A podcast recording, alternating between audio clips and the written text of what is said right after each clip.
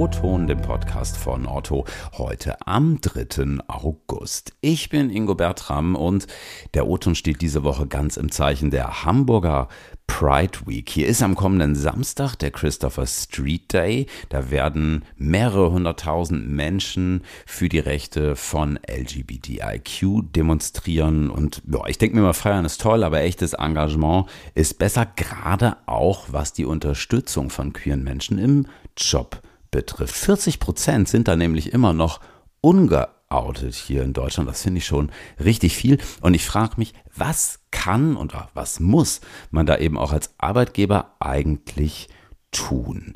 Welcoming Out ist eine Kampagne, die hier kürzlich in Hamburg gestartet ist. Otto unterstützt das, Bayersdorf, HSV, ganz viele andere auch. Und Ziel dieser Kampagne ist es, dafür zu werben, dass noch mehr Menschen, queeren Menschen, ihre Unterstützung zeigen.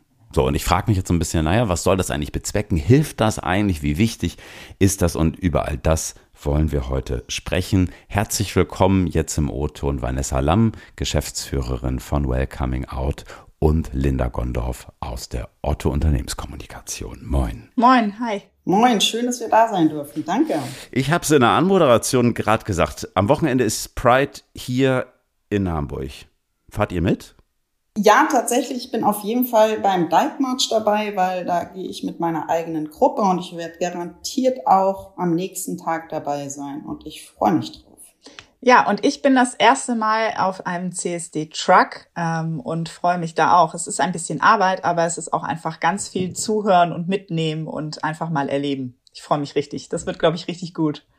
Jetzt gibt es ja schon immer mehr Heteromenschen heute, die auf CSDs gehen, ähm, die am Rand stehen, die auch durchaus auf Wagen mitfahren. Auch das löst unterschiedliche Meinungen aus. Ne? Einige jubeln, weil sie halt sagen, Mensch, das ist ja eigentlich genau die Unterstützung, die wir immer wollten und die es auch brauchen. Andere sehen da so ein Stück weit die Grundidee vielleicht sogar auch gefährdet, sagen, Mensch, nee, hm, äh, das verwässert doch immer mehr. Wie schätzt ihr das ein?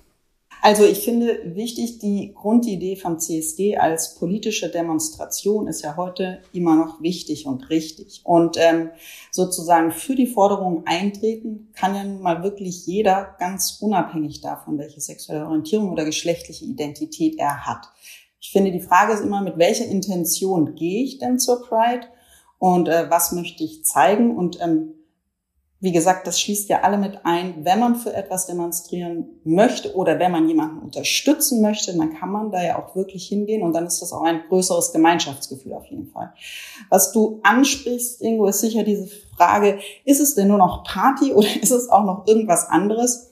Und ich würde sagen, ich finde, es ist immer beides, äh, weil es hat immer etwas mit Sichtbarkeit zu tun. Es gibt ganz viele Menschen, die mit Forderungen auf die Straße gehen, das auch zeigen und es gibt gleichzeitig eben auch ein Gefühl von Party und glücklich sein, weil man zusammen sein kann, weil man sich so zeigen kann, wie man ist und weil man vielleicht auch noch Unterstützung bekommt oder Hilfe. Von daher, ähm, das Verwässern, die Frage nach der Verwässerung geht uns alle an. Wenn wir alle zusammen es nicht mehr schaffen, politische Sichtbarkeit zu haben, dann sind wir ja auch alle dafür verantwortlich, gemeinschaftlich zu schauen, dass sich daran wieder was ändert oder dass es mehr wird.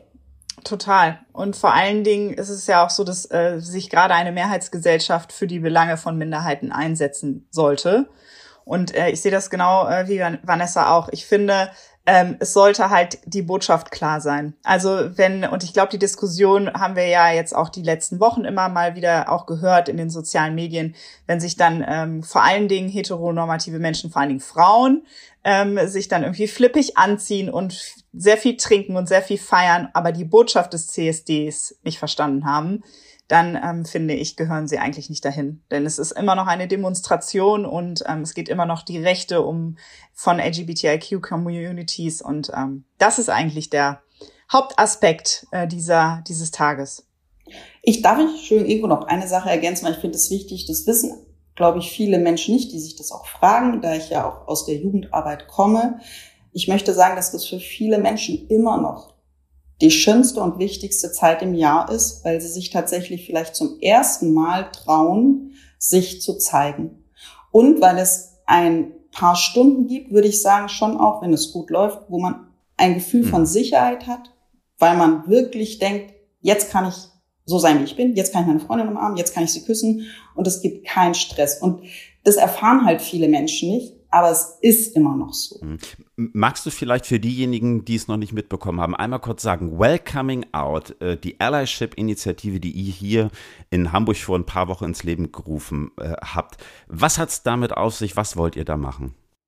Ja, also wir von Welcoming Out gehen davon aus, das zeigt auch unsere berufliche Erfahrung, wir arbeiten seit über zehn Jahren in dem Bereich für und mit LGBTIQ Plus Menschen. Viel mehr Menschen, als man vielleicht sich manchmal vorstellt, haben eigentlich eine unterstützende und akzeptierende Einstellung.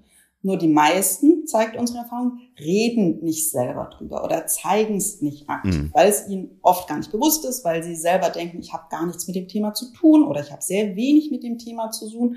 Und gleichzeitig gibt es immer noch ganz viele LGBTIQ plus Menschen, die sich nicht trauen, sich zu outen, sei es vielleicht im Job oder privat oder im Freundeskreis, weil sie nicht wissen, wie ihr Gegenüber darauf reagieren würde. Und sie Angst davor haben, dass es negativen Reaktionen gibt. Und mit Welcoming Out wollen wir ein Symbol etablieren, mit dem vornehmlich Heteros, aber nicht nur Heteros, sozusagen signalisieren können, dass sie positiv auf ein Coming Out ihnen gegenüber reagieren würden. Und das ist wirklich nur ein ganz kleiner und aktiver Schritt, den da jemand machen kann mit dem Symbol. Und es bedeutet aber für ganz viele Menschen eine wirkliche Erleichterung und ein wirkliches Entgegenkommen, wenn ich weiß, mein Gegenüber kommt damit klar, wenn ich das Coming Out habe ihm gegenüber. Ähm, Linda, schwenken wir mal zu dir. Du bist ja heute hier, weil du so ein bisschen was bist wie so eine Vorzeigeverbündete von LGBTIQ-Menschen hier bei Otto. Also so haben wir das zumindest in der Redaktion empfunden, gerade wenn man auch mal so dein Profil anschaut auf LinkedIn. Siehst du das eigentlich selber auch so? Also ähm, ich sag mal so, als ihr mich gefragt habt, ob ich diesen Podcast mitmachen möchte ähm, und ich ihr gesagt habt, weil ich ja so ein Vorzeige-Ella wäre, da habe ich erstmal gedacht, bin ich das wirklich? Also ich, ich musste tatsächlich äh, kurz drüber nachdenken und habe mir da ähm, wirklich dann nochmal Gedanken drüber gemacht, was das eigentlich für mich bedeutet und ob, ob ich diesen, also ob das stimmt äh, so. Und ja, ähm, also es ist schon so, dass ich, seit ich denken kann, einfach äh, Freunde in der Queer-Community habe und vielleicht ist das dann dadurch auch geprägt, dass man, dass ich finde, dass man Freunde erstmal sowieso immer unterstützt ähm, und ähm, dass das daher erstmal rührt, dass ich gedacht habe, okay, natürlich ähm, muss ich mich oder will ich mich für die Rechte ähm, äh, dieser Freunde einsetzen. Ähm, und dann gibt es aber auch ähm, eine Person, äh, mein äh, Babysitterkind, äh, die heute 18 ist, also komplett andere Generation als ich. Ich bin 36. Ähm, die hat sich über die sozialen ähm, Netzwerke ja mit ihrer Freundin gezeigt. Und dann habe ich ihr geschrieben und wir haben uns ausgetauscht und ich habe gefragt, ob ich Fragen stellen darf zum zu ihrem äh, ja quasi Outing. Und ich fand das total spannend, eine andere Generation zu sehen. Ich glaube, dass es in Deutschland immer noch super schwierig ist, sich in der Pubertät in der Schule zu outen. Ähm, und trotzdem fand ich das super für mich einmal zu reflektieren, wie war das denn eigentlich in meiner Generation und was hat das jetzt äh, verändert ähm, bei ihr. Äh, und finde einfach großartig, dass sie auch über Pronomen reden zum Beispiel. Also wirklich aktiv fragen, ähm, was, was für ein Pronomen ein Mensch hat und so. Und da viel aufgeschlossener äh, mit umgehen, als, äh, als wir das jetzt damals in unserer Generation, in meiner Schulzeit getan haben. Jetzt reden wir eigentlich ja insbesondere hier und heute viel über Allyship oder auch ne, sich solidarisch zeigen für die queere Community. So, jetzt gibt es aber ja beispielsweise auch Menschen, Frauennetzwerke oder Schwerbehinderte fallen mir beispielsweise auch ein, die ja durchaus auch ziemlich dringend auf Verbündete angewiesen sind. Und jetzt spricht man doch immer nur wieder über LGBT. Haben es andere nicht vielleicht sogar nötiger unterstützt zu werden? Also ich finde, oder bei dieser Fragestellung, was ich immer schwierig daran finde, ist sozusagen, dass Gruppen gegeneinander auf eine gewisse Art und Weise ausgespielt werden. Damit geht's mal los. Und das andere ist immer eine Frage entweder oder. Aber ich finde, es ist ein sowohl als auch. Also wenn man sich die Komplexität der heutigen Welt anschaut, dann hat man ja immer dieses, oh, jetzt passiert noch was Schlimmeres und noch was Schlimmeres. Und das schließt ja aber nicht aus, dass trotzdem andere auch immer noch Unterstützung brauchen und man vor allen Dingen auch selber sich entscheiden kann, an welchen Punkten mache ich das. Und das finde ich auch wichtig. Und es ist keine Frage, eben nicht nur, ja, sind die jetzt, weil sie gerade so laut sind, bräuchte es nicht vielleicht die mehr? Und ich würde sagen, es brauchen ganz viele. Schaut genau hin. und ähm, schaut, wo ihr euch einbringen könnt. Und dann ist es keine Frage mehr von, genau, ausspielen oder ähm, muss es immer geratet werden, was ist jetzt noch wichtiger, was ist jetzt noch wichtiger, weil es ist an vielen Stellen immer noch nicht gut. So, als Tatsache. Und das heißt, wir werden gemeinschaftlich einfach schauen, ähm, ja, wie wir da zusammen weiterkommen ich, ich glaube, man kann auch einfach, das ist ja das, was Vanessa auch sagt, viele Bälle hochhalten. Und dieses Ausspielen, das empfinde ich auch so. Ich finde, dass, ähm, dass, dass man viele ähm, Gruppierungen unterstützen sollte und auch kann. Und ähm, vor allen Dingen haben wir, haben LGBTIQ-Menschen in unserer Gesellschaft noch lange nicht das erreicht, ähm, äh, wofür wir alle jeden Tag irgendwie auch kämpfen. Also ähm, wer, wer behauptet, dass LGBTIQ-Menschen in unserer Gesellschaft schon irgendwie Gleichstellung erfahren haben, die irren sich halt. Also äh, da sind wir noch lange nicht und ähm, ja, deswegen braucht es immer noch Menschen, die sich dafür einsetzen und ähm, ja, die es einfach schaffen, Aufklärungsarbeit zu leisten. Hm. Aber wie authentisch ist das am Ende wirklich? Äh, denkt ihr nicht, dass es da einfach viele Menschen gibt, die dann so denken, so, oh, das ist jetzt irgendwie gerade äh, à la Mod und deshalb tue ich das? Also so ein Stück weit dieses, was es ja auch 2020 gab, im Rahmen der Black Lives Matter Bewegung, ne, als dann auch viele dann plötzlich schwarze, schwarze Kachel auf Insta gepostet haben und so weiter, so dieses Thema Fake Allyship. Wie seht ihr das? Also Vanessa, korrigiere mich, aber der Begriff Allyship ist ja eigentlich so ein, kommt ja aus diesem Befrei Befreiungsbewegungsdrang ähm, und ist, glaube ich, auch sogar von 2010 von der Black Community entstanden. Und ähm, die sind dann auf die Straße gegangen, gerade rund um George Floyd und den Tod. Ähm, und ich finde, dass das erstmal total wichtig ist, dass diese Menschen sich äh, dann für also oder gegen Rassismus eingesetzt haben, für eine offene, tolerante Gesellschaft.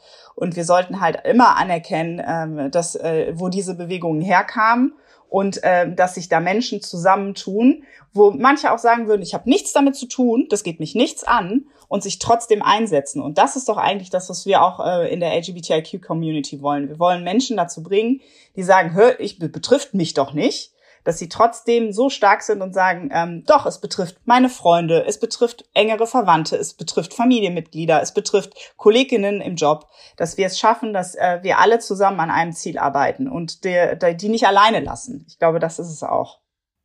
Da ist eine wunderschöne Überleitung, da kann ich so schön drauf einsteigen, weil ich finde, du hast das vorher auch schon mal gesagt, Linda, ist nämlich das Abholen und Einladen und ähm, jede Form von Verbundenheit oder Allyship vielleicht dann noch ein bisschen, wenn es tiefer geht, fängt ja mit einem ersten Schritt an. Und der Punkt ist, natürlich kann ich immer sagen, der erste Schritt ist mir nicht genug oder der, der fünfte Schritt ist mir nicht genug oder diese Firma hat zwar Netzwerke, macht das und das und das nicht, deswegen ist es sozusagen Pinkwashing. Ich finde aber wichtig, immer hinzuschauen und zu sagen, auch der erste Schritt bringt schon was. Und dann kann man ja auch durchaus kritisch bleiben und sagen, okay, den ersten Schritt hast du getan jetzt mal auf unser Projekt und du hast ein Welcoming Out gehabt. Jetzt schau doch mal, was, was wäre schön, wenn du noch an Sachen mitbringst, an Wissen. Wir haben da drei Schritte mal gesagt, also Lena hat es vorher gesagt, nämlich frag, du fragen darfst, wenn es passiert, wenn dir jemand gegenüber das Coming Out hat, dann sei erstmal respektvoll und akzeptier das, selbst wenn du überrascht bist und mach kein Fremdouting. Das sind sozusagen einfach drei Schritte, wo wir sagen, wenn du von dir sagst, ich habe mein Welcoming Out, das muss dann auch drinstecken. Und so kann man das ja immer weiter skalieren und sagen, okay, jetzt, wenn ich Allyship, wenn ich es wirklich anschauen will, wenn ich nicht nur mein Bild schwarz kacheln möchte, okay, wie sieht's denn aus mit Rassismus? Und wo, wo kann ich bei mir selber arbeiten? Oder wo kann ich mich einbringen? Und also deswegen, ich glaube, diese, der Punkt ist, es fängt mit einem ersten Schritt an. Und den gleich zu verteufeln, das, das bringt überhaupt nichts, weil der erste Schritt ist halt der erste Schritt und dann immer wieder zu schauen, ob es weitergeht, hoffentlich. Und gemeinschaftlich das zu machen, ja.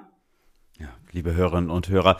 Also schaut auch ihr vielleicht mal, sei es für queere Menschen, für Menschen mit einer Schwerbehinderung oder vielleicht für andere, wie ihr die vielleicht supporten könnt, sei es irgendwie ganz aktiv über Freiwilligenarbeit oder vielleicht einfach auch nur mit ein paar wohlwollenden Worten. Ich glaube, das hilft schon ganz, ganz viel. Lieben Dank, dass ihr hier gewesen seid, Vanessa und Linda. Gerne. Ja, danke euch. ja, und liebe Hörerinnen und Hörer, das war der O-Ton für diese Woche. Lob, Kritik und Anmerkung gerne per E-Mail ingo.bertram.otto.de oder kurz per LinkedIn-Nachricht. Nächste Woche Mittwoch gibt es den nächsten O-Ton. Bis dahin, habt eine gute Woche. Happy Pride und liebe Grüße aus Hamburg.